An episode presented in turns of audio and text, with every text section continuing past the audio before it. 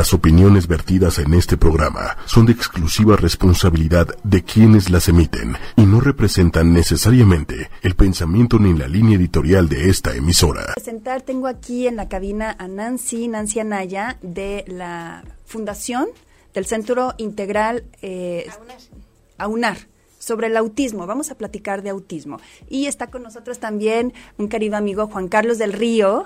¿Cómo estás, Superche? Muy, bien, muchas gracias. Muchas gracias a, ustedes por venir. Y aparte, bueno, pues vamos a tener la parte musical como parte de la terapia integral que, que conlleva todo esto. Pero bueno, estábamos hablando ahorita fuera del aire de lo que es toda la información, todo lo que sabemos, pero sobre todo lo que no sabemos en la parte de lo que es la población con autismo o con toda la gama que pueda llegar a, abrir todo este panorama, ¿no? Tenemos mucha desinformación, ¿no? Sobre el tema. Y bueno, pues ahorita platicábamos con Nancy la importancia que, tiene el detectar estas cuestiones a tiempo. Y, de ahí en adelante todo lo que se va desarrollando, pero antes de detectarlo, pues tenemos que saber qué es el autismo, porque tenemos mucha mala información sabemos que cuando una persona nos dice autismo, luego luego se nos viene a la mente lo que hemos visto eh, en la televisión, en el cine, en, casi casi como chisme, ¿no? Eh, ya está Siri, está, está participando aquí. Pero eh, es bien importante que nos platiquen o que empecemos desde el principio, obviamente, qué es el autismo. ¿Qué es el autismo si se maneja como una enfermedad o no es una enfermedad? Entonces, cómo manejarlo, cómo ponerlo ahorita sobre la mesa, el, tema del autismo. Pues bueno, muchas gracias por la invitación. Y pues empezamos de cero. El autismo es una condición de vida, no es una enfermedad. Se nace, se crece, se vive y se muere con autismo. El autismo no se cura, el autismo se educa.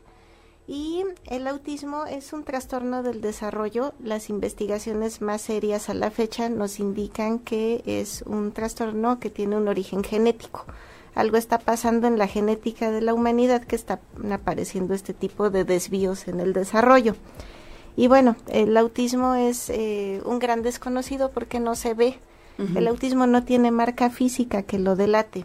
Entonces, eh, pues pasa algo lamentable a nivel social. Eh, como el autismo no se ve, pues lo que vemos del autismo a veces son las conductas que provoca el autismo y esto significa que la sociedad tiende a solidarizarse con lo que sí ve, ¿no? Pensemos, por ejemplo, en un chico con Down.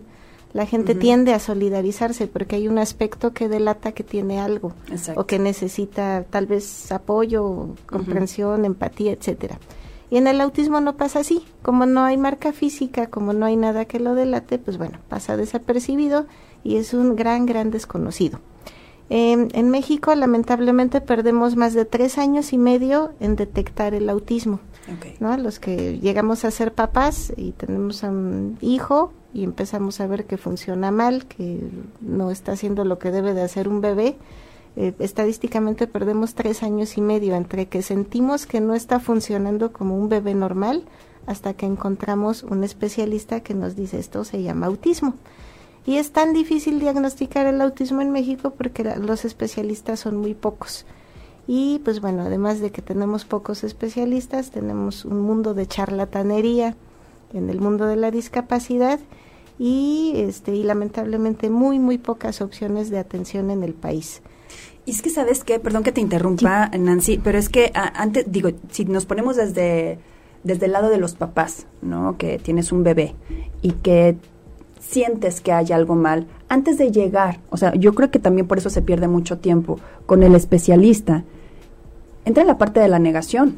Ah, claro. ¿No? La negación de esto no puede ser, o es que mi tío era así, el abuelito era así. Entonces siempre hay algo. porque no quiere. Ajá, está muy consentido. Entonces nos vamos como agarrando tal vez de ciertas como salvavidas para terminar de, para no terminar de aceptar todo este tema que puede llegar a ser muy doloroso. Y ahí está lo grave, ¿no? Porque, eh, por ejemplo, a mí me pasó todo el via crucis que le pasa a mucha gente en México, en América, en el mundo le pasa más o menos así ¿no? Estaba funcion yo veía extraño a mi bebé y lo primero que busqué fue un pediatra. Oiga, doctor, es que ya tiene dos años y no me mira y no habla y todo está bien. Y entonces e, ese pediatra y otros tres pediatras hicieron lo que hacen los pediatras. pues lo midió, lo pesó, eh, le revisó las orejas y pues todo estaba y paracetamol, bien, claro. Y paracetamol. Este, con fenilefrina. Ah, sí, para claro. que se esté quieto. y este, pues era un bebé perfecto, ¿no? Físicamente perfecto. Y de ahí, eh, pues bueno, primera cosa que descubrimos, eh, la gente que está involucrada con la primera infancia, las enfermeras, los pediatras, el médico, el sector salud, los que te ponen las vacunas, no tienen conciencia de lo importante que es estar al pendiente de ciertos hitos del desarrollo. Un bebé que a los dos años no hace contacto visual, ojo, algo Claro. tiene. Un bebé que a los dos años no señala o no articula ya palabras con sentido, ahí hay una señal de alerta muy importante. Y bueno, eso fue lo primero que descubrimos en el Via Crucis. Eh, después de peregrinar por especialistas, empezamos a peregrinar por estudios. Bueno, entonces, ¿qué tiene? Tomografías, electrocardiografías, todos los que se habían inventado a la fecha. Era una agriodulce abrirlos y todo estaba bien. Escuchaba perfecto, el desarrollo cerebral perfecto. Bueno, está perfecto, pero ¿qué tiene? Entonces, ojo, la gente que hace los neurólogos necesariamente no saben que se trata de un desvío del desarrollo. Y ahí descubrimos otra cosa, ¿no? Los de la primera infancia y lo, toda la gente que está involucrada con los estudios que tienen que ver con el funcionamiento del cerebro, pues tampoco saben mucho. No, bueno. Bueno, y luego de ahí, este, por ahí encontramos a alguien que nos dio la pista, puede ser autismo, y descubrimos una tercera cosa horrible. El mundo del autismo está lleno de charlatanería. Entonces empezamos a peregrinar por escuelas y psicólogos y atención que no necesariamente sabían sobre autismo. Ojo, el hecho de que sean psicólogos no quiere decir que estén preparados en atender esta cuestión del desarrollo. El hecho de que sean pedagogos, el hecho de que sean neurólogos. Lamentablemente el autismo requiere un grado de especialización importante. Importante pues para que, para que puedan hacer funcionar a esta personita, echarlo a andar o apoyarlo. ¿Y quién sería el especialista correcto? El correcto es un psicólogo infantil especialista en el desarrollo. Ese sería lo ideal. En desarrollo. Un psicólogo nos puede ayudar. Un neurólogo no necesariamente, porque muchas características del autismo que son normales generalmente se confunden con patologías. Entonces, lo primero que hacen los neurólogos con nuestros chicos, pues es darle chochos. ¿no? O sea, Sí. No sabe hablar, se frustra y lo primero que hace es grita y empieza a autoagredirse porque vive frustrado. Entonces lo primero que hace el neurólogo es darle chochos para la agresividad o para... Entonces no va por ahí. Es por eso que es bien difícil atender el autismo. Y em, como te decía, la tercera cosa horrible, estamos llenos de charlatanería. Ahí descubrimos una cosa fea. Si tú tienes, por ejemplo, una carnicería, hay una instancia de gobierno o de salud que va a supervisar que lo que hagas está bien hecho. ¿no? Que estés vendiendo animales en buen estado, que tengas normas de higiene, etcétera, etcétera. Y yo descubrí que si vas a cualquier centro de terapia, no hay nadie que los regule. O sea, no hay nadie que venga a aunar a decir, a ver, ¿quién lo dirige? ¿Un especialista o quién? ¿Qué es lo que imparte en una terapia eh, bien especializada, específica para esta población o nada más le saca dinero a los papás? O sea, cualquiera podría poner un centro de atención al autismo y nadie viene a Pues regular porque esa parte. nadie viene, como no das medicamento, pues nadie viene a supervisar si eres psicóloga, si eres especialista, si eres pedagoga o si eres mi vecina que dijo, oh, es buen negocio. Sí, claro. No, bueno. Entonces, en ese mundo vivimos. Ojo, estamos en la Ciudad de México, la capital del país, y hay menos de tres lugares públicos donde la gente puede acceder a algo de terapia eh, para las personas con autismo. Se calcula que en la Ciudad de México hay más de 500 mil diagnosticadas, no sabemos cuántos más haya sin diagnóstico o en vías de Dicen que diagnóstico. siempre atrás es tres veces más, ¿no? Siempre atrás es tres veces más. Y estos tres lugares atienden a menos de 400 personas. Entonces, todo lo demás se atiende de manera particular. Por ejemplo, AUNAR es un lugar particular. Cobramos eh, la terapia, ¿no? Y lamentablemente es carísimo atender a un chico con autismo, paquete de terapias básicas, eh, lenguaje conductual, vida diaria, etcétera. ronda cerca de los 15 mil pesos. Entonces no sé qué esté pasando con las familias que no tienen la bendición de tener por lo menos 10 mil pesos para destinarlo a un especialista correcto. Claro, y es que aparte eh, vuelvo a lo mismo. Yo creo que muchas veces el ya el destinar esa cantidad o el aceptarlo eh, ya a nivel económico incluso ya lo sientes como una sentencia, ¿no? Y mientras tanto nos hacemos una película, una película, una fantasía donde mientras yo no lo dé por hecho todavía, tiene todavía eh, oportunidad de, de, ser otra cosa. Ahora, yo, yo voy a, sacar ahorita varias dudas porque me puse a leer un poquito claro. antes de, digo, cuando supe que íbamos a tener eh, la ventaja de platicar un ratito al respecto. Y como bien dices, hay mucha información y que desinforma a la vez, ¿no?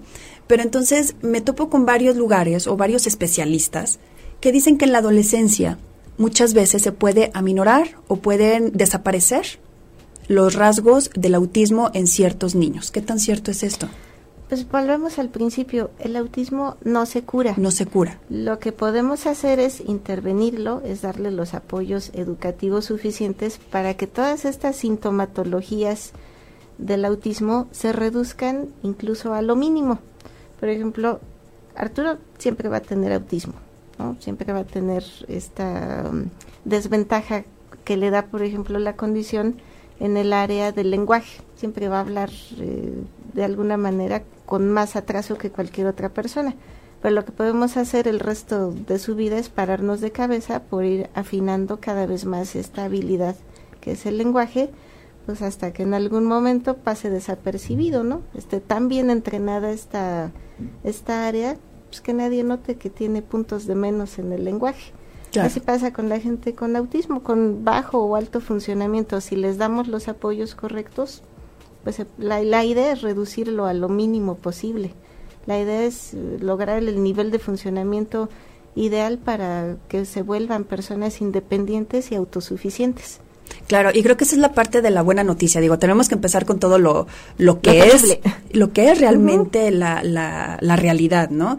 Y por otro lado, así estemos hablando de, como decías, de autismo, de Asperger, de síndrome de red, o sea, toda esta gama que, que viene ligado al, a los mismos no son padecimientos, pero trastornos del espectro autista. Exacto, ya habló el especialista. Entonces, eh, la buena noticia es que la parte del intelecto no está dañada. Hay eh, niveles de autismo donde sí está comprometido el... Ok, ¿no es un retraso mental o sí es un retraso mental? Digamos que está comprometida la cuestión cognitiva. Hay ah, chicos que tienen más eh, dificultades para aprendizaje, hay chicos que no tienen ninguna dificultad de aprendizaje y hay chicos incluso que por eso yo creo que por eso el interés de los eh, medios de comunicación, sobre todo de esta cuestión del cine y de las series de televisión, que de alguna manera lo ponen un poco fantasioso, porque coincide que algunas personas con autismo eh, tienen de alguna manera pues un IQ supradesarrollado. desarrollado. Yo como mamá no creo tanto de que tenga que ver con algún tipo de genialidad, más bien es parte de la personalidad de una persona con autismo ser como obsesivos o como eh, tienden a obsesionarse en algún tema. Entonces, eh, recordemos esta fantasía del Doctor House, que todo el mundo por ahí la empezó a asociar con síndrome de Asperger. Y bueno, es un personaje eh, que pegó mucho, ¿no? Y si nos remitimos a lo básico del personaje, bueno, es un hombre obsesionado con el eh, diagnóstico médico, socialmente muy torpe, ¿no? Y esta obsesión eh, es tal que se vuelve un genio, ¿no? Porque vive, come y respira para el diagnóstico médico. Entonces creo que eso es lo que pasa con las personas con autismo. Hay algunos que afortunadamente no tienen mayor bloqueo intelectual, siempre van a tener como una cuestión social que los delate, pero esta misma personalidad rígida y obsesiva en sus temas de interés, pues los vuelve genios en sus temas de interés. Imagínate que hubieras cursado la prepa simplemente interesada en las matemáticas, que era tu tema, ¿no? Que no te hubiera distraído el novio, la música, bueno, pues hubiera sido el Nobel. Claro, hubiera sido el premio Nobel de matemáticas. Pero fíjate que es lo que pasa. Qué, qué, bueno que nos dices eso, Nancy, porque entonces nosotros podemos eh, abordarlo de una manera distinta. Eh, finalmente, en el tema que sea, si uno, eh, y justo ayer platicaba de eso, fíjate qué curioso, no tenemos que ser buenos en todo, no tenemos que saberlo en nada, o sea, no tenemos que saberlo todo. Todos tenemos algún talento, alguna habilidad, todos. la idea de todo esto es desarrollar en base a esa facilidad. Hay que partir de las fortalezas de las personas. Y bueno, afortunadamente las cosas han cambiado, la discapacidad o las condiciones ya se ven de manera diferente y ahora intentamos que muchos lo vean eh, a partir de un nuevo concepto que le llaman eh, neurodiversidad, pero yo digo, bueno, más bien hay que llevarlo a educarnos a vivir en la diversidad, a respetar al diferente, a convivir con el diferente, porque finalmente somos parte de un colectivo y compartimos Sí, claro. El mismo planeta.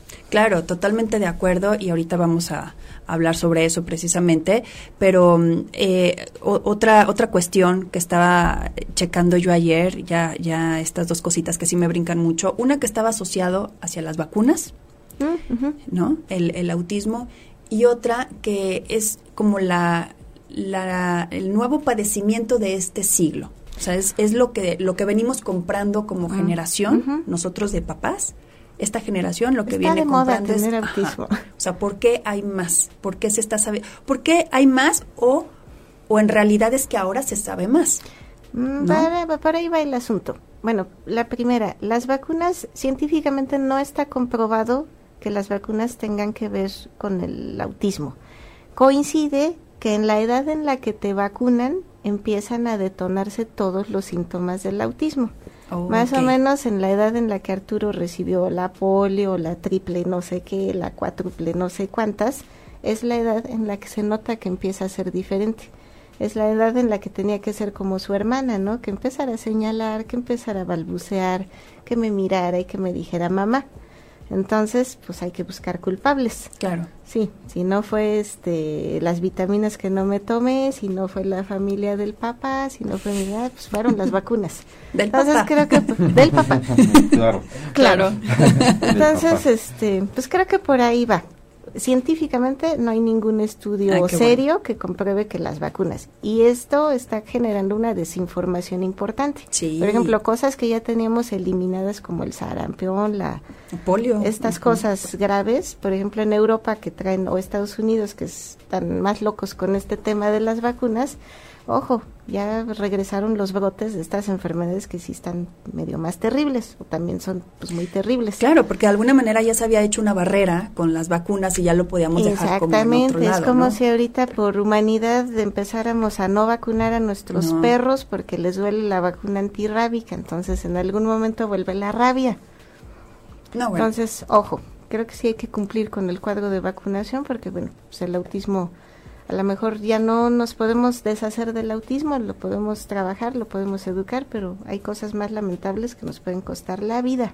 Claro, y es parte de la desinformación que tenemos y cuando uno no es especialista en el tema y empieza a leer toda la cantidad de, de lo que nos da miedo, ¿no? Lo que les inyectamos a los hijos con las vacunas y todo eso, eh, nos da miedo, terror y entonces eh, muchas personas tratan de omitir esa parte cuando en realidad no ven, como dice Nancy, el cuadro completo. Todos estaríamos así. ¿no? o, la mayoría de la población estaría así. Y la cantidad de metales o lo que sea que tengan las vacunas es tan pequeña que el cuerpo es capaz de asimilarla. además, eh, consumimos cosas peores, ¿no? Oh, Creo que traen más mugre los pastelitos de chocolate de la tienda y Exacto, exacto. Exacto. Entonces, por ese lado digo, es bueno es bueno saber tengamos o no tengamos alguien en casa por la parte de la cuestión social, como decías, de la inclusión y de todo eso. Ahora, lo otro, lo de mm, si hay más autismo. Eh, como el autismo no tiene tasa de mortalidad, el autismo no te mata, entonces, pues como que ha pasado desapercibido también en el mundo médico. Entonces, imagínense ustedes qué reciente es desde el término y la investigación que el paciente número uno con autismo, el, paciente número uno que se le calificó, bueno, esto se va a llamar autismo, esta manera de comportarse, de ser, de déficits, está vivo. Es un europeo que ha de tener setenta y pico de años y está vivo. Aquí en México Apenas hace 20 años hubo por primera vez eh, una o dos escuelas especializadas en autismo. 20 años atrás pues era esquizofrenia, se le, se le calificaba como esquizofrenia, como retraso mental.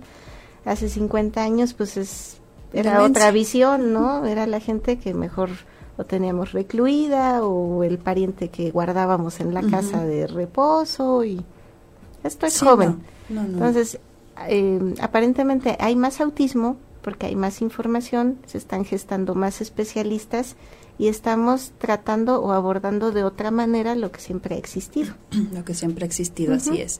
Ahora, una persona, si, si alguien nos está escuchando, nos está viendo, tiene en casa a alguien así o le acaban de diagnosticar o sospecha de algo así. ¿Qué hace? ¿Cuál es el primer paso? Pues uno, si sospechas, no tienes por qué esperarte. Ok. ¿No? Entonces, si tu hijo está teniendo conductas diferentes, eh, aunque el pediatra o a donde vayas no sepa, eh, afortunadamente tenemos hoy en día eh, estos aparatejos, la red es, así como es un peligro, es un beneficio, ¿no? busca información acerca de hitos del desarrollo. Todo el que sea papá nuevo tiene que estar al pendiente de qué tiene que estar haciendo tu hijo. Hay tablas, pero por millones y le googleas, ¿no? A los seis meses tiene que estar haciendo esto, al año tiene que estar haciendo esto. Y si no lo está haciendo, no te esperes. No es que seas mala mamá que lo esté mal criando, no es que esté consentido, es que algo está pasando. Y del, del diagnóstico temprano depende enteramente la calidad de vida de una persona con autismo y con cualquier condición. Si empezamos temprano a tratarlo, a combatirlo, pues se reduce, se controla y se avanza. Si llegamos a los 10 años, pues a veces ya no hay muchas cosas que se logren. Claro. Por ejemplo, se pierde el lenguaje, se pierde pues muchas cosas. Y por ejemplo, una persona eh, diagnosticada, ya sea temprano o tarde, bien trabajada, puede llegar a tener una vida normal? Si trabajamos, eh, no hay límite. Todos los días podemos lograr un pasito, ¿no? A veces es muy lento, a veces es más rápido, entonces del trabajo depende el avance. Y esa es la meta. Yo creo que con cualquier condición o cualquier dificultad en la vida no hay meta, ¿no? El punto es caminar hacia adelante. Sí, no, y, entender que eh, a diferencia de otras de otras síndromes, no sé si se le puede llamar síndrome, pues, pero ahora le llaman condición. Hay una cuestión semántica que me parece que la gente pierde mucho el tiempo, ¿no? Por ejemplo, eh, el otro día un papá que conocí se ofende, ¿no? Porque le dijeron que el autismo es una discapacidad. Es que es una condición y bueno, es que esa preocupación semántica también tiene sus implicaciones. Si decimos que es condición, jurídicamente, pues no pasa nada, ¿no? Él puede solo. Si jurídicamente decimos que es discapacidad, ah, pues requiere apoyos, requiere subsidios, requiere más clínicas, más especialistas. Ojo. Y la otra, creo que tenemos eh, mal interpretada la palabra discapacidad. Creo que discapacidad no es malo. No, si mucha gente trata de usarlo como peyorativo, pero no es malo. O sea, lo que le pasa a Arturo le discapacita la vida. O sea, será una condición, pero lo que el autismo hace con Arturo es lo discapacita. Tiene 10 años, tiene, gracias al autismo, un lenguaje muy básico que pues ya lo discapacitó, por ejemplo, para ser un chico escolarizado. pero bueno, tú haces la parte de la aceptación eh, un poquito más abierta, ¿no? Y eso, y eso digo, es, es se necesita mucho valor, ¿no? Más bien, yo creo que hay que concentrarnos con lo que sí tenemos y lo que no tenemos. Sí, aterrizarte. tener hijos es siempre una inversión emocional. Todos queremos eh, que sea estrella de rock, que sea astronauta. Pero, ¿y si tiene autismo? Pues también es, es mi hijo. ¿No? Entonces, este, yo creo que tienes que dejar de lado esas expectativas y trabajar con lo que sí hay. Y trabajar exactamente en la, en la parte de eh, lo que platicamos mucho y que no hacemos, que es la parte del amor incondicional. El amor incondicional acepta, no importa cómo seas. Y finalmente, como dices, si es una discapacidad, se acepta tal como es y no te va a ofender porque finalmente sabes que no pues es una ofensa, ¿no? Tienes que darte permiso de disfrutar a ¿Sabes qué creo, Nancy? Que las personas que se ofenden es porque ellos tienen esos tabús internos. No es una cuestión de afuera, es una cuestión de donde tú tienes esos prejuicios hacia esa situación. Entonces, eh, ahí eh, volvemos a contarte un poco de nuestro mundo. Buena parte de los límites de, nuestros chicos, de todo lo que viene de los papás, porque lamentablemente como papá o pagas terapia o pagas intervención para ti mismo. Entonces, o te sacudes el duelo o arrastras 20 años el duelo. Exacto. Entonces, yo quisiera corregir el comentario, además de detectar a tiempo y de intervenir a tiempo, como papá, atiéndete a tiempo. Trabaja a tiempo el duelo, sácalo, aterriza y para adelante. Porque el hecho de que lo trabajes te va a permitir tener una visión más clara y pues menos dolorosa de lo que de la persona que te tocó tener como como hijo. Claro, exacto, no, totalmente de acuerdo y partiendo de, de no, no, como, no ponerlo como meta, pero si lo pones como un objetivo a trabajar, que es la condición de tu hijo, si tú estás esperando que sea lo mejor como el de al lado, pues obviamente te va a frustrar mucho y lo vas a frustrar a él también muchísimo, ¿no? Pero si te centras nada más en la situación que tienes y no nada más para las personas que tienen algún chiquito con autismo, aplica para todo. en realidad, eh, eh, finalmente uno se tiene que adaptar a la situación que tiene y eh, el otro día comentaba, tus deseos son los deseos de los demás no puedes estar tú comparando porque entonces nunca, nunca vas a estar satisfecho con nada, ¿no? Y luego, bueno, vienen muchísimas otras cuestiones, todo va sumando. Todo ¿no? Va sumando. Todo va sumando y ahorita, ahorita más adelante vamos a platicar de, de aunar. Pero entonces llega un personaje, Juan Carlos del Río, mm. con Nancy. Entonces platíquenos un poquito cómo, cómo sucede esta parte musical, porque también muchas personas ubicamos la parte del autismo con los ruidos fuertes les molestan, ¿no? Pero bueno, tenemos la parte musical aquí, que dices cómo lo manejo o cómo lo, lo planteas como terapia con este tipo de personas que nosotros tenemos la mala o la incorrecta idea de que el ruido les molesta. Pues ahí les va la maravillosa historia. Decíamos que en México la atención para el autismo es muy poca. los especialistas que hay son carísimos, ¿no? Y se cotizan muchísimo. Se cotizan. Se cotizan muchísimo. Y este, nosotros, además de dar terapia, hacemos mucha divulgación, mucha sensibilización y al que se deje, lo capacitamos o le platicamos y etcétera. Y un día se cruzó en nuestras vidas eh, Juan Carlos. Juan Carlos no tiene nada que ver con niños, ni con autismo, ni con nada parecido. Pero le contamos quiénes, quiénes éramos, qué hacíamos, y le contamos que las personas con autismo se benefician muchísimo de la música. ¿No? Hay una serie de cosas musicoterapia y una serie de programas de intervenciones con música que benefician mucho a las personas con autismo, pero eso en México es súper escaso y si lo hay es carísimo, impagable para el bolsillo promedio. Y entonces él es un músico profesional de las percusiones y me pregunto, bueno, ¿y, y un músico lo podría hacer? Le digo, pues claro, si un músico platica con un terapeuta y desarrollamos algo, le digo, pues yo creo que un músico podría ofrecer algo y tarán, lo invitamos a UNAR, nos conoció y ahora estamos haciendo algo que se llama sensibilización musical.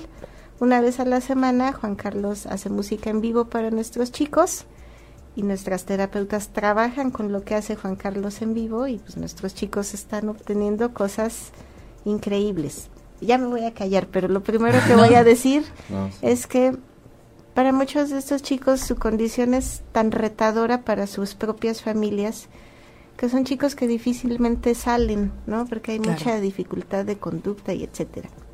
Y entonces, la primera vez que Juan Carlos tocó con nosotros, lo primero que yo le dije a Juan Carlos, de los nueve para los que interpretaste, yo te firmo ante notario que para siete fue la primera vez y quizás la única que van a escuchar un instrumento en vivo. Uy, qué doloroso, qué doloroso porque eh, pareciera ser que, que, es su culpa, ¿no? Como no es una, eh, no lo tratamos como enfermedad, como síndrome, ahorita lo que decíamos o lo que sea, pareciera que es su culpa, que es una cuestión de conducta, ¿no? Entonces, aunque sepamos, sepamos la, o tengamos la información a la hora de reaccionar con estas personas, es como si fuera una cuestión de decisión, ¿no? O de conciencia. Hay que decirlo con todas sus letras, ¿no? Es difícil manejar a una persona mal trabajada con autismo en espacios públicos. Claro. O sea, es para los papás se nos mueren de vergüenza. Entonces, lo que hacen pues es evitamos salir, ¿no? Si grita en el súper porque no le gusta el aroma del área de pues mejor ya no vamos al súper. Si grita porque la peli pues mejor ya no vamos Sí, al evitas cine. conflictos, ¿no? La, la onda es ir evitando es, conflictos. mm, ajá.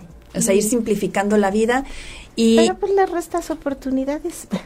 Exacto, exacto. O sea, finalmente, hablando de la inclusión, digo, yo he visto señoras que hacen unos dramas que no tienen nada, este, y uno no dice nada, ¿verdad? Uno se les queda bien. Bueno, sí, yo sí me les quedo viendo feo.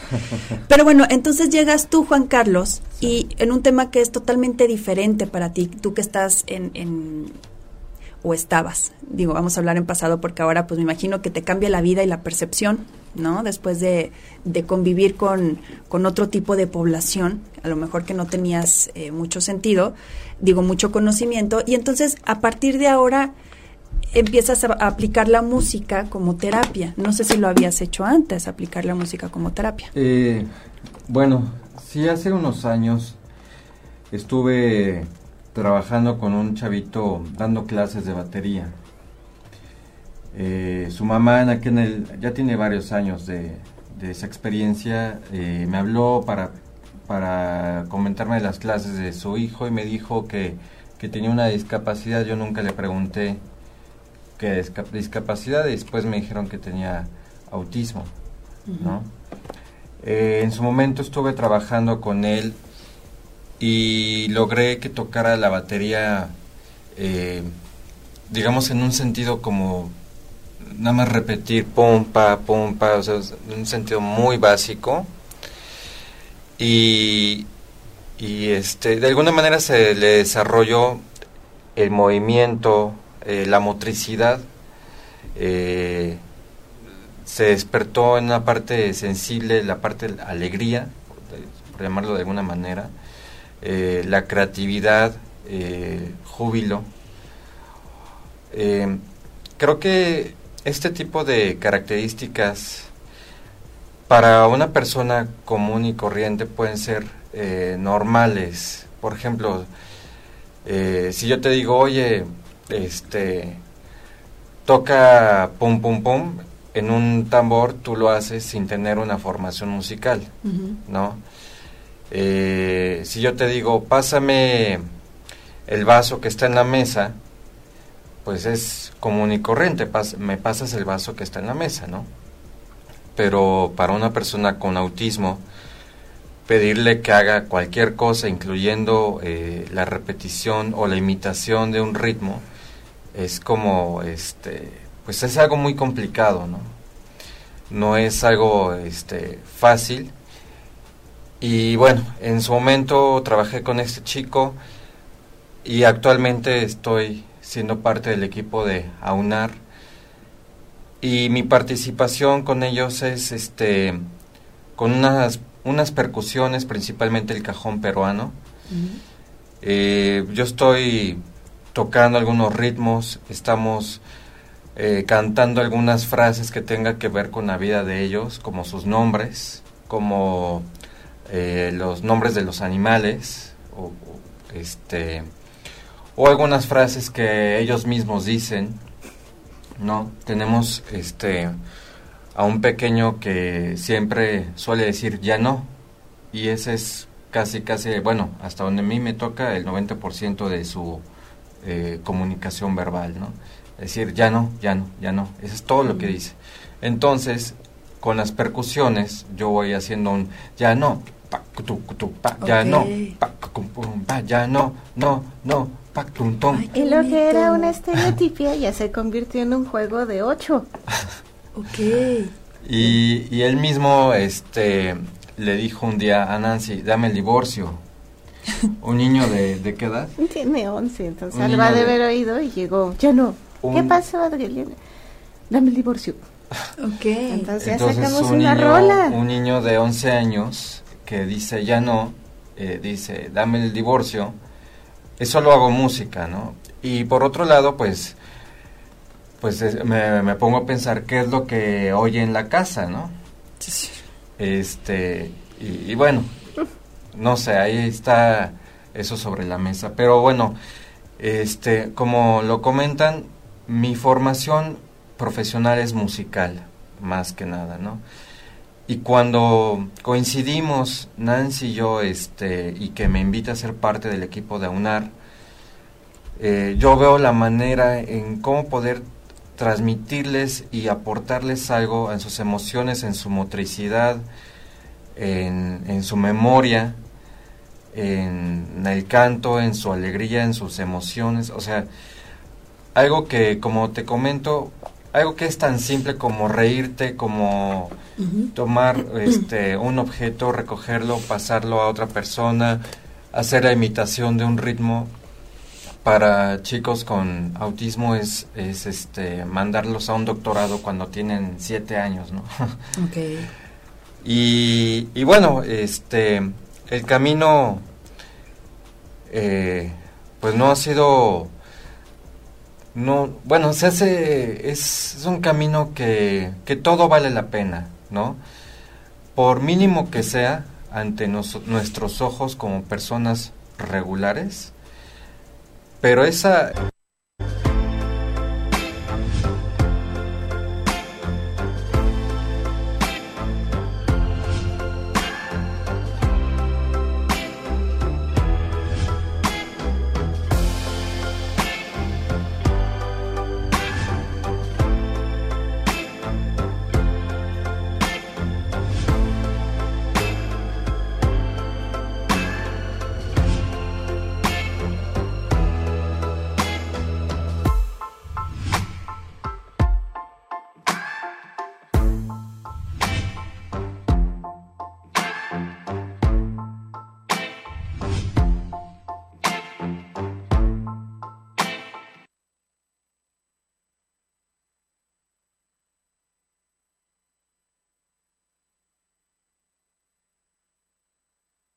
Las opiniones vertidas en este programa son de exclusiva responsabilidad de quienes las emiten y no representan necesariamente el pensamiento ni la línea editorial de esta emisora. Muy buenos días amigos de ocho y media, bienvenidos a Fusión en Movimiento, ya son las 11 de la mañana y bueno pues el día de hoy quédense porque va, va a estar bien interesante el tema que vamos a tocar el día de hoy. Así que bueno, pues gracias a Manuel que está del otro lado eh, en los controles, echándole todas las ganas del mundo.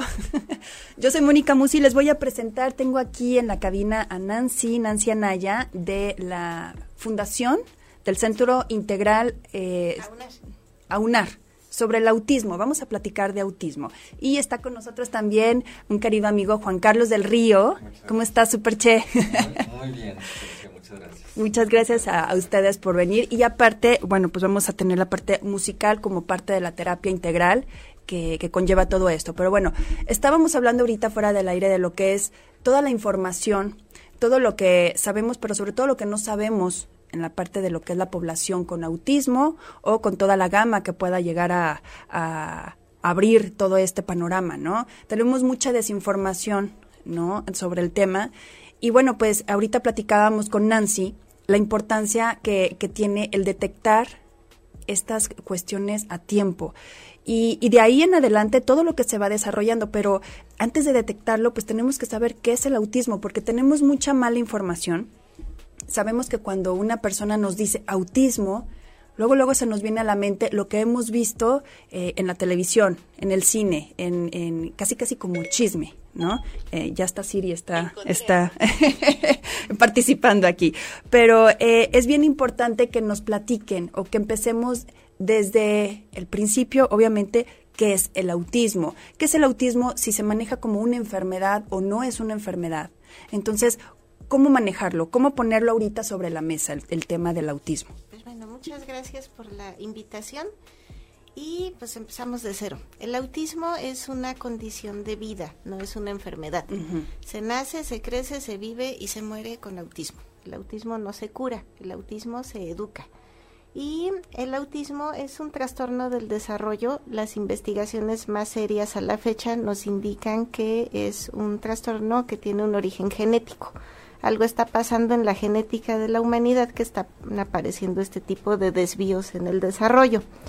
Y bueno, el autismo es eh, un gran desconocido porque no se ve. El autismo no tiene marca física que lo delate.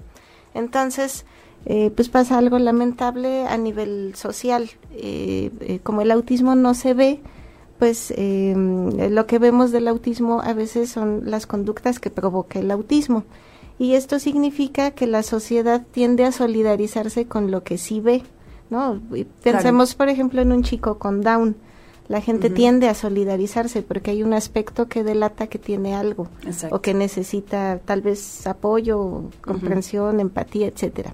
Y en el autismo no pasa así. Como no hay marca física, como no hay nada que lo delate, pues bueno, pasa desapercibido y es un gran, gran desconocido. en México, lamentablemente, perdemos más de tres años y medio en detectar el autismo. ¿no? Los que llegamos a ser papás y tenemos a un hijo y empezamos a ver que funciona mal, que no está haciendo lo que debe de hacer un bebé, eh, estadísticamente perdemos tres años y medio entre que sentimos que no está funcionando como un bebé normal hasta que encontramos un especialista que nos dice esto se llama autismo. Y es tan difícil diagnosticar el autismo en México porque los especialistas son muy pocos. Y pues bueno, además de que tenemos pocos especialistas, tenemos un mundo de charlatanería en el mundo de la discapacidad y este y lamentablemente muy muy pocas opciones de atención en el país. Y es que, ¿sabes qué? Perdón que te interrumpa, Nancy, pero es que antes, digo, si nos ponemos desde, desde el lado de los papás, ¿no? Que tienes un bebé y que sientes que hay algo mal, antes de llegar, o sea, yo creo que también por eso se pierde mucho tiempo con el especialista, entra en la parte de la negación. Ah, claro. ¿No? La negación de esto no puede ser, o es que mi tío era así, el abuelito era así. Entonces siempre no hay habla algo. porque no quiere. Ajá, está muy consentido. Entonces nos vamos como agarrando tal vez de ciertas como salvavidas para terminar de, para no terminar de aceptar todo este tema que puede llegar a ser muy doloroso. Y ahí está lo grave, ¿no? Porque, eh, por ejemplo, a mí me pasó todo el Via Crucis que le pasa a mucha gente en México, en América, en el mundo le pasa más o menos así ¿no? Estaba función, yo veía extraño a mi bebé y lo primero que busqué fue un pediatra. Oiga, doctor, es que ya tiene dos años y no me mira y no habla y todo está bien. Y entonces e, ese pediatra y otros tres pediatras hicieron lo que hacen los pediatras. Pues lo midió, lo pesó, le revisó las orejas y pues todo estaba y paracetamol, bien, claro. Y paracetamol este, con fenilefrina. Ah, sí, para que se esté quieto. y este, pues era un bebé perfecto, ¿no? Físicamente perfecto. Y de ahí, eh, pues bueno, primera cosa que descubrimos, eh, la gente que está involucrada con la primera infancia, las enfermeras, los pediatras, el médico, el sector salud, los que te ponen las vacunas, no tienen conciencia de lo importante que es estar al pendiente de ciertos hitos del desarrollo. Un bebé que a los dos años no hace contacto visual, ojo, algo tiene. Un bebé que a los dos años no señala o no articula ya palabras con sentido, ahí hay una señal de alerta muy importante. Y bueno, eso fue lo primero que descubrimos en el Via Crucis. Eh, después de peregrinar por especialistas, empezamos a peregrinar por estudios. Bueno, entonces, ¿qué tiene? Tomografías, todos los que se habían inventado a la fecha, era una agriodulce abrirlos y todo estaba bien. Escuchaba perfecto, el desarrollo cerebral perfecto. Bueno, está perfecto, pero ¿qué tiene? Entonces, ojo, la gente que hace los neurólogos necesariamente no saben que se trata de un desvío del desarrollo. Y ahí descubrimos otra cosa, ¿no? Los de la primera infancia y lo, toda la gente que está involucrada con los estudios que tienen que ver con el funcionamiento del cerebro, pues tampoco saben mucho. No, bueno. Bueno, y luego de ahí, este, por ahí encontramos a alguien que nos dio la pista, puede ser autismo, y descubrimos una tercera cosa horrible. El mundo del autismo está lleno de charlatanería. Entonces empezamos a peregrinar por escuelas y psicólogos y atención que no necesariamente sabían sobre autismo. Ojo, el hecho de que sean psicólogos no quiere decir que estén preparados en atender esta cuestión del desarrollo. El hecho de que sean pedagogos, el hecho de que sean neurólogos. Lamentablemente el autismo requiere un grado de especialización importante importante pues para que para que puedan hacer funcionar a esta personita, echarlo a andar o apoyarlo. ¿Y quién sería el especialista correcto? El correcto es un psicólogo infantil especialista en el desarrollo. Ese sería lo ideal. En desarrollo. Un psicólogo nos puede ayudar. Un neurólogo no necesariamente, porque muchas características del autismo que son normales generalmente se confunden con patologías. Entonces, lo primero que hacen los neurólogos con nuestros chicos, pues es darle chochos. ¿no? Sí no sabe hablar, se frustra y lo primero que hace es grita y empieza a autoagredirse porque vive frustrado. Entonces lo primero que hace el neurólogo es darle chochos para la agresividad o para... Entonces no va por ahí. Es por eso que es bien difícil atender el autismo. Y em, como te decía, la tercera cosa horrible, estamos llenos de charlatanería. Ahí descubrimos una cosa fea. Si tú tienes, por ejemplo, una carnicería, hay una instancia de gobierno o de salud que va a supervisar que lo que hagas está bien hecho, ¿no? Que estés vendiendo animales en buen estado, que tengas normas de higiene, etcétera, etcétera. Y yo descubrí que si vas a cualquier centro de terapia, no hay nadie que los regule. O sea, no hay nadie que venga a unar a decir, a ver, ¿quién lo dirige? ¿Un especialista o quién? ¿Qué es lo que imparte en una terapia eh, bien especializada, específica para esta población o nada más le saca dinero a los papás. O sea, cualquiera podría poner un centro de atención al autismo y nadie viene a pues regular pues porque nadie viene, como no das medicamento, pues nadie viene a supervisar si eres psicóloga, si eres especialista, si eres pedagoga o si eres mi vecina que dijo, oh, es buen negocio. Sí, claro. no, Entonces, en ese mundo vivimos. Ojo, estamos en la Ciudad de México, la capital del país, y hay menos de tres lugares públicos donde la gente puede acceder a algo de terapia eh, para las personas con autismo.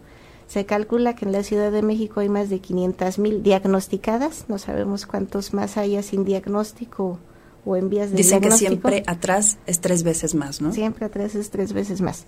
Y estos tres lugares atienden a menos de 400 personas. Entonces, todo lo demás se atiende de manera particular. Por ejemplo, UNAR es un lugar particular. Cobramos eh, la terapia, ¿no? Y lamentablemente es carísimo atender a un chico con autismo, paquete de terapias básicas, eh, lenguaje conductual, vida diaria, etcétera, ronda cerca de los 15 mil pesos. Entonces, no sé qué esté pasando con las familias que no tienen la bendición de tener por lo menos 10 mil pesos para destinarlo a un especialista correcto. Claro, y es que aparte, eh, vuelvo a lo mismo, yo creo que muchas veces el ya el destinar esa cantidad o el aceptarlo eh, ya a nivel económico incluso, ya lo sientes como una sentencia, ¿no? Y mientras tanto nos hacemos una película, una película, una fantasía donde mientras yo no lo dé por hecho todavía, tiene todavía eh, oportunidad de, de, ser otra cosa. Ahora, yo, yo voy a, sacar ahorita varias dudas porque me puse a leer un poquito claro. antes de, digo, cuando supe que íbamos a tener eh, la ventaja de platicar un ratito al respecto. Y como bien dices, hay mucha información y que desinforma a la vez, ¿no? Pero entonces me topo con varios lugares o varios especialistas que dicen que en la adolescencia muchas veces se puede aminorar o pueden desaparecer los rasgos del autismo en ciertos niños. ¿Qué tan cierto es esto? Pues volvemos al principio, el autismo no se cura. No se cura. Lo que podemos hacer es intervenirlo, es darle los apoyos educativos suficientes para que todas estas sintomatologías del autismo se reduzcan incluso a lo mínimo. Por ejemplo, Arturo siempre va a tener autismo. Siempre va a tener esta um, desventaja que le da, por ejemplo, la condición en el área del lenguaje. Siempre va a hablar eh, de alguna manera con más atraso que cualquier otra persona. Pero lo que podemos hacer el resto de su vida es pararnos de cabeza por ir afinando cada vez más esta habilidad que es el lenguaje, pues hasta que en algún momento pase desapercibido, ¿no? Esté tan bien entrenada esta, esta área pues, que nadie note que tiene puntos de menos en el lenguaje. Así pasa con la gente con autismo, con bajo o alto funcionamiento. Si les damos los apoyos correctos, pues la, la idea es reducirlo a lo mínimo posible. La idea es eh, lograr el nivel de funcionamiento ideal para que se vuelvan personas independientes y autosuficientes. Claro, y creo que esa es la parte de la buena noticia. Digo, tenemos que empezar con todo lo, lo que es lo que es realmente la, la, la, realidad, ¿no? Y por otro lado, así estemos hablando de, como decías, de autismo, de Asperger, de síndrome de red, o sea, toda esta gama que, que viene ligado al, a los mismos no son padecimientos, pero trastornos del espectro autista. Exacto, exacto. ya habló el especialista. Entonces, eh, la buena noticia es que el, la parte del intelecto no está dañada. Hay eh, niveles de autismo donde sí está comprometido el... Ok, ¿no es un retraso mental o sí es un retraso mental? Digamos que está comprometida la cuestión cognitiva. Hay ah, chicos que tienen más eh, dificultades para aprendizaje, hay chicos que no tienen ninguna dificultad de aprendizaje y hay chicos incluso que por eso yo creo que por eso el interés de los eh, medios de comunicación, sobre todo de esta cuestión del cine y de las series de televisión, que de alguna manera lo ponen un poco fantasioso, porque coincide que algunas personas con autismo eh, tienen de alguna manera pues un IQ supradesarrollado. Yo como mamá no creo tanto de que tenga que ver con algún tipo de genialidad, más bien es parte de la personalidad de una persona con autismo ser como obsesivos o como eh, tienden a obsesionarse en algún tema. Entonces, eh, recordemos esta fantasía del Doctor House, que todo el mundo por ahí la empezó a asociar con síndrome de Asperger. Y bueno, es un personaje eh, que pegó mucho, ¿no? Y si nos remitimos a lo básico del personaje, bueno, es un hombre obsesionado con el diagnóstico médico, socialmente muy torpe, ¿no? Y esta obsesión es tal que se vuelve un genio, ¿no? Porque vive, come y respira para el diagnóstico médico. Entonces creo que eso es lo que pasa con las personas con autismo. Hay algunos que afortunadamente no tienen mayor bloqueo intelectual, siempre van a tener como una cuestión social que los delate, pero esta misma personalidad rígida y obsesiva en sus temas de interés, pues los vuelve genios en sus temas de interés. Imagínate que hubieras cursado la prepa simplemente interesada en las matemáticas, que era tu tema, ¿no? Que no te hubiera distraído el novio, la música, bueno, pues hubiera sido el Nobel. Claro, hubiera sido el premio Nobel de matemáticas. Pero fíjate que es lo que pasa. Qué, bueno que nos dices eso, Nancy, porque entonces nosotros podemos ah, eh, abordarlo de una manera distinta. Eh, finalmente, en el tema que sea, si uno, eh, y justo ayer platicaba de eso, fíjate qué curioso, no tenemos que ser buenos en todo, no tenemos que saberlo en nada, o sea, no tenemos que saberlo todo. Todos tenemos algún talento, alguna habilidad, todos. la idea de todo esto es desarrollar en base a esa facilidad. Hay que partir de las fortalezas de las personas. Y bueno, afortunadamente las cosas han cambiado, la discapacidad o las condiciones ya se ven de manera diferente y ahora intentamos que muchos lo vean eh, a partir de un nuevo concepto que le llaman eh, neurodiversidad, pero yo digo, bueno, más bien hay que llevarlo a educarnos a vivir en la diversidad a respetar al diferente, a convivir con el diferente, porque finalmente somos parte de un colectivo y compartimos sí, claro. el mismo planeta. Claro, totalmente de acuerdo y ahorita vamos a hablar sobre eso precisamente, pero eh, otra otra cuestión que estaba checando yo ayer, ya ya estas dos cositas que sí me brincan mucho, una que estaba asociado hacia las vacunas, mm, ¿no? El, el autismo y otra que es como la la, el nuevo padecimiento de este siglo. O sea, es, es lo, que, lo que venimos comprando como generación, nosotros de papás, esta generación lo que viene de comprando es o sea por qué hay más por qué se está sabiendo por qué hay más o o en realidad es que ahora se sabe más mm, para, ahí va el asunto. Bueno la primera las vacunas científicamente no está comprobado que las vacunas tengan que ver con el autismo. Coincide que en la edad en la que te vacunan empiezan a detonarse todos los síntomas del autismo. Más o menos en la edad en la que Arturo recibió la polio, la triple no sé qué, la cuádruple no sé cuántas, es la edad en la que se nota que empieza a ser diferente. Es la edad en la que tenía que ser como su hermana, ¿no? Que empezara a señalar, que empezara a balbucear, que me mirara y que me dijera mamá. Entonces, pues hay que buscar culpables. Claro. Sí, si no fue este las vitaminas que no me tomé, si no fue la familia del papá, si no fue mi edad, pues fueron las vacunas. del Entonces papá. creo que del papá. Claro. Claro. Entonces, este, pues creo que por ahí va. Científicamente no hay ningún estudio Ay, qué serio que compruebe que las vacunas. Y esto está generando una desinformación importante. Sí. Por ejemplo, cosas que ya teníamos eliminadas como el sarampión, la, Polio. estas cosas graves, por ejemplo en Europa que traen, o Estados Unidos que están más locos con este tema de las vacunas, ojo, ya regresaron los brotes de estas enfermedades que sí están medio más terribles, o también son pues muy terribles. Claro, porque de alguna manera ya se había hecho una barrera con las vacunas y ya lo podíamos dejar como en Exactamente, otro lado, es como ¿no? si ahorita por humanidad empezáramos a no vacunar a nuestros No. perros porque les duele la vacuna antirrábica, entonces en algún momento vuelve la rabia. No, bueno. Entonces, ojo, creo que sí hay que cumplir con el cuadro de vacunación porque, bueno, pues el autismo, a lo mejor ya no nos podemos deshacer del autismo, lo podemos trabajar, lo podemos educar, pero hay cosas más lamentables que nos pueden costar la vida. Claro, y es parte de la desinformación que tenemos y cuando uno no es especialista en el tema y empieza a leer toda la cantidad de, de lo que nos da miedo, ¿no? Lo que les inyectamos a los hijos con las vacunas y todo eso, eh, nos da miedo, terror y entonces eh, muchas personas tratan de omitir esa parte cuando en realidad no ven, como dice Nancy, el cuadro completo. Todos estaríamos así. ¿no? O- la mayoría de la población estaría así. Y la cantidad de metales o lo que sea que tengan las vacunas es tan pequeña que el cuerpo es capaz de asimilarla. Además, ¿no? eh, consumimos cosas peores, ¿no? Creo Oh, sí. que traen más mugre los pastelitos de chocolate de la tienda y... Exacto. Exacto. Exacto. Entonces, por ese lado digo, es bueno, es bueno saber, tengamos o no tengamos a alguien en casa, por la parte de la cuestión social, como decías, de la inclusión y de todo eso.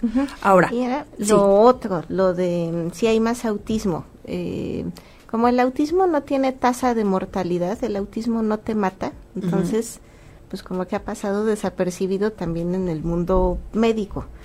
Entonces, imagínense ustedes qué reciente es desde el término y la investigación que el paciente número uno con autismo, el, el paciente número uno que se le calificó, bueno, esto se va a llamar autismo, esta manera de comportarse, de ser, de déficits, está vivo. Es un europeo que ha de tener setenta y pico de años y está vivo. Aquí en México, apenas hace 20 años hubo por primera vez eh, una o dos escuelas especializadas en autismo. 20 años atrás pues era esquizofrenia, se le, califi- se le calificaba como esquizofrenia, como retraso mental. Hace 50 años pues es era Demencia. otra visión, ¿no? Era la gente que mejor o teníamos recluida o el pariente que guardábamos en la casa de reposo y esto es Sí, joven. no, no, no. Entonces, eh, aparentemente hay más autismo porque hay más información, se están gestando más especialistas y estamos tratando o abordando de otra manera lo que siempre ha existido. lo que siempre ha existido, así es. Ahora, una persona, de- si, si alguien nos está escuchando, nos está viendo, tiene en casa a alguien así, o le acaban de diagnosticar o sospecha de algo así, ¿qué hace? ¿Cuál es el primer paso? Pues uno, si sospechas, no tienes por qué esperarte. ok, ¿no? Entonces, si tu hijo está teniendo conductas diferentes, eh, aunque el pediatra o a donde vayas no sepa, eh, afortunadamente tenemos hoy en día eh, estos aparatejos, la red es, eh, así como es un peligro, es un beneficio, ¿no? Busca información acerca de hitos del desarrollo. Todo el que sea papá nuevo tiene que estar al pendiente Exacto. de qué tiene que estar haciendo tu hijo. Hay tablas, pero por millones y le googleas, ¿no? A los seis meses tiene que estar haciendo esto, al año tiene que estar haciendo esto. Y si no lo está haciendo, no te esperes. No es que seas mala mamá que lo esté mal criando, no es que esté consentido, es que algo está pasando. Y del, de- del diagnóstico temprano depende enteramente la calidad de vida de una persona con autismo y con cualquier condición. Si empezamos temprano a tratarlo, a combatirlo, pues se reduce, se controla y se avanza. Si llegamos a los 10 años, pues a veces ya no hay muchas cosas que se logren. ¿No? Claro. Por ejemplo, se pierde el lenguaje, se pierde pues muchas cosas. Y por ejemplo, una persona eh, diagnosticada, ya sea temprano o tarde, bien trabajada, puede llegar a tener una vida normal. Si trabajamos, eh, no hay límite. Todos los días podemos lograr un pasito, ¿no? A veces es muy lento, a veces es más rápido, entonces del trabajo depende el avance. Y esa es la meta. Yo creo que con cualquier condición o cualquier dificultad en la vida no hay meta, ¿no? El punto es caminar hacia adelante. Sí, no, y, entender que eh, a diferencia de otras de otras síndromes, no sé si se le puede llamar síndrome, pues, pero ahora le llaman condición. Hay una cuestión semántica que me parece que la gente pierde mucho el tiempo, ¿no? Por ejemplo, eh, el otro día un papá que conocí se ofende, ¿no? Porque le dijeron que el autismo es una discapacidad. Es que es una condición y bueno, es que esa preocupación semántica también tiene sus implicaciones. Si decimos que es condición, jurídicamente, pues no pasa nada, ¿no? Él puede solo. Si jurídicamente decimos que es discapacidad, ah, pues requiere apoyo, requiere subsidios, requiere más clínicas, más especialistas. Ojo. Y la otra, creo que tenemos eh, mal interpretada la palabra discapacidad. Creo que discapacidad no es malo. No. si mucha gente trata de usarlo como peyorativo, pero no es malo. O sea, lo que le pasa a Arturo le discapacita la vida. O sea, será una condición, pero lo que el autismo hace con Arturo es lo discapacita. Tiene 10 años, tiene, gracias al autismo, un lenguaje muy básico que pues ya lo discapacitó, por ejemplo, para ser un chico escolarizado. pero bueno, tú haces la parte de la aceptación eh, un poquito más abierta, ¿no? Y eso, y eso digo, es, es se necesita mucho valor, ¿no? Más bien, yo creo que hay que concentrarnos con lo que sí tenemos y lo que no tenemos. Sí, aterrizarte. tener hijos es siempre una inversión emocional. Todos queremos eh, que sea estrella de rock, que sea astronauta. Pero, ¿y si tiene autismo? Pues también, es, mi hijo, ¿no? Entonces, este, yo creo que tienes que dejar de lado esas expectativas y trabajar con lo que sí hay. Y trabajar exactamente en la, en la parte de eh, lo que platicamos mucho y que no hacemos, que es la parte del amor incondicional. El amor incondicional acepta, no importa cómo seas.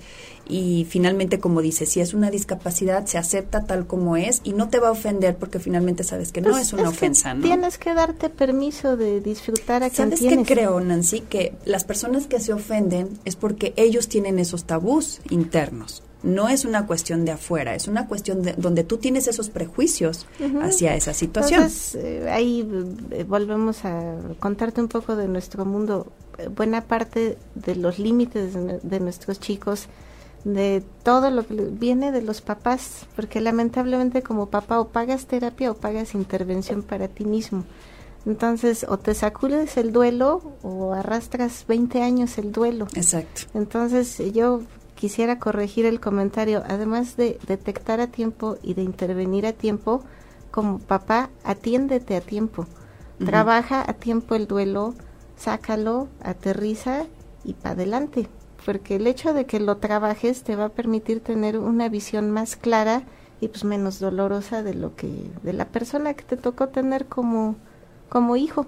Claro, exacto, no, totalmente de acuerdo y partiendo de, de no, como, no ponerlo como meta, pero si lo pones como un objetivo a trabajar, que es la condición de tu hijo, si tú estás esperando que sea lo mejor como el de al lado, pues obviamente te va a frustrar mucho y lo vas a frustrar a él también muchísimo, ¿no? Pero si te centras nada más en la situación que tienes y no nada más para las personas que tienen algún chiquito con autismo, aplica para todo. En realidad, eh, eh, finalmente uno se tiene que adaptar a la situación que tiene y eh, el otro día comentaba, tus deseos son los deseos de los demás no puedes estar tú comparando porque entonces nunca, nunca vas a estar satisfecho con nada, ¿no?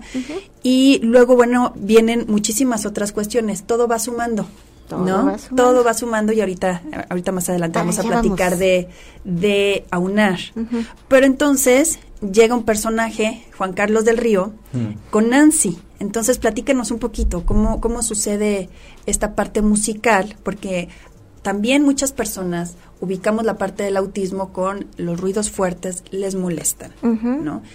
Pero bueno, tenemos la parte musical aquí, que dices cómo lo manejo o cómo lo, lo planteas como terapia con este tipo de personas que nosotros tenemos la mala o la incorrecta idea de que el ruido les molesta. Pues ahí les va la maravillosa historia. Decíamos que en México la atención para el autismo es muy poca. Los especialistas que hay son carísimos, ¿no? Y se cotizan muchísimo. Se cotizan. Se cotizan muchísimo.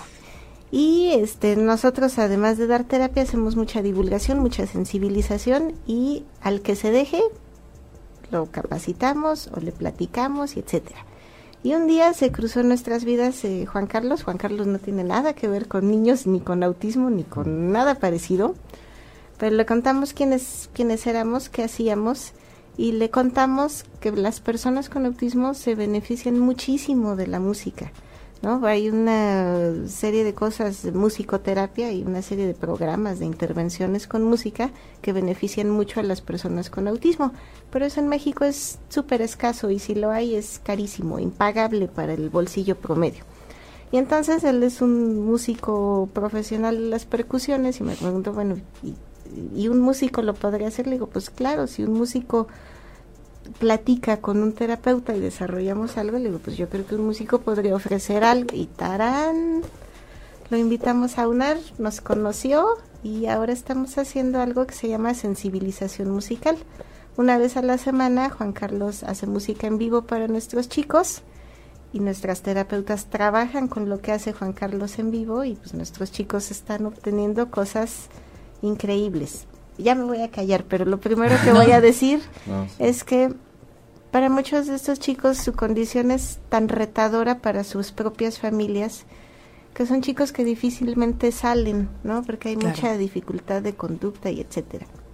Y entonces, la primera vez que Juan Carlos tocó con nosotros, lo primero que yo le dije a Juan Carlos, de los nueve para los que interpretaste, yo te firmo ante notario que para siete fue la primera vez y quizás la única que van a escuchar un instrumento en vivo. Uy, Te lo paso. Qué doloroso, qué doloroso porque eh, pareciera ser que, que, es su culpa, ¿no? Como no es una, eh, no lo tratamos como enfermedad, como síndrome, ahorita lo que decíamos o lo que sea, pareciera que es su culpa, que es una cuestión de conducta, ¿no? Entonces, aunque sepamos, sepamos la, o tengamos la información a la hora de reaccionar con estas personas, es como si fuera una cuestión de decisión, ¿no? O de conciencia. hay que decirlo con todas sus letras, ¿no? Es difícil manejar a una persona mal trabajada con autismo en espacios públicos. Claro. O sea, para los papás se nos mueren de vergüenza. Entonces, lo que hacen, pues, es evitamos salir ¿no? Si grita en el súper porque no le gusta el aroma del área, de, pues mejor ya no vamos al súper. Si grita porque la peli, pues mejor ya no vamos sí, evitas conflictos, ¿no? La, la onda es ir evitando conflictos. Mm, ajá. O sea, ir simplificando la vida y... Pero pues le restas oportunidades. Exacto. Exacto, o sea, finalmente, hablando de la inclusión, digo, yo he visto señoras que hacen unos dramas que no tienen nada, este, y uno no dice nada, ¿verdad? Uno se les queda bien, bueno, sí, yo sí me les quedo viendo feo.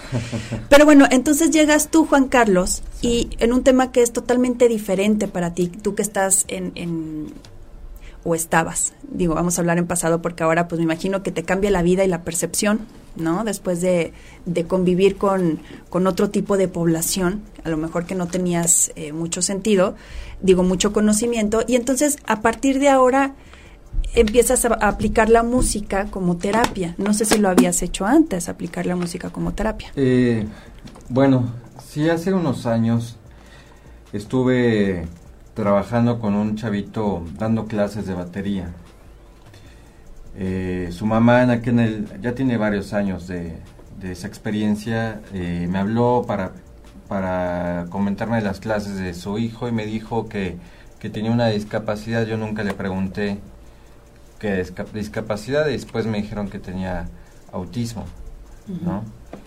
eh, en su momento estuve trabajando con él y logré que tocara la batería, digamos, en un sentido como nada más repetir pum, pa, pum, pa, o sea, en un sentido muy básico. Y, y este, de alguna manera se le desarrolló el movimiento, eh, la motricidad, eh, se despertó en una parte sensible, la parte de alegría, por llamarlo de alguna manera, eh, la creatividad, júbilo, creo que este tipo de características para una persona común y corriente pueden ser normales. Por ejemplo, si yo te digo, oye, este, toca pum pum pum, en un tambor tú lo haces sin tener una formación musical, ¿no? Eh, si yo te digo, pásame el vaso que está en la mesa, pues es común y corriente, me pasas el vaso que está en la mesa, ¿no? Pero para una persona con autismo, pedirle que haga cualquier cosa, incluyendo eh, la repetición o la imitación de un ritmo, es como, este, pues es algo muy complicado, ¿no? No es algo este, fácil. Y bueno, en su momento trabajé con este chico y actualmente estoy siendo parte del equipo de AUNAR. Y mi participación con ellos es este con unas unas percusiones principalmente el cajón peruano. Eh, yo estoy tocando algunos ritmos estamos eh, cantando algunas frases que tengan que ver con la vida de ellos como sus nombres como eh, los nombres de los animales o, este o algunas frases que ellos mismos dicen no tenemos este a un pequeño que siempre suele decir ya no y ese es casi casi bueno hasta donde a mí me toca el 90% de su eh, comunicación verbal no es decir ya no ya no ya no. Eso es todo lo que dice. Entonces con las percusiones yo voy haciendo un ya no ya no, ya no, no, no, Y lo que era una estereotipia ya se convirtió en un juego de ocho. ok. Y, y él mismo este, le dijo un día a Nancy, dame el divorcio. ¿Un niño de, de qué edad? Tiene once, entonces va de haber oído y llegó, ya no. ¿Qué pasó, Adriana? Dame el divorcio. Ok. Entonces, ya sacamos una rola. Un niño de 11 años que dice ya no, eh, dice dame el divorcio, eso lo hago música, ¿no? Y por otro lado, pues, pues me, pongo a pensar qué es lo que oye en la casa, ¿no? Este, y, bueno, no sé, ahí está eso sobre la mesa. Pero bueno, este, como lo comentan, mi formación profesional es musical, más que nada, ¿no? Y cuando coincidimos Nancy y yo, este, y que me invita a ser parte del equipo de AUNAR, eh, yo veo la manera en cómo poder transmitirles y aportarles algo en sus emociones. Si te perdiste de algo o quieres volver a escuchar todo el programa, está disponible con su blog en ochoymedia.com y encuentra todos nuestros podcasts de todos nuestros programas en iTunes y Tuning Radio. Todos los programas de ochoymedia.com en la palma de tu mano.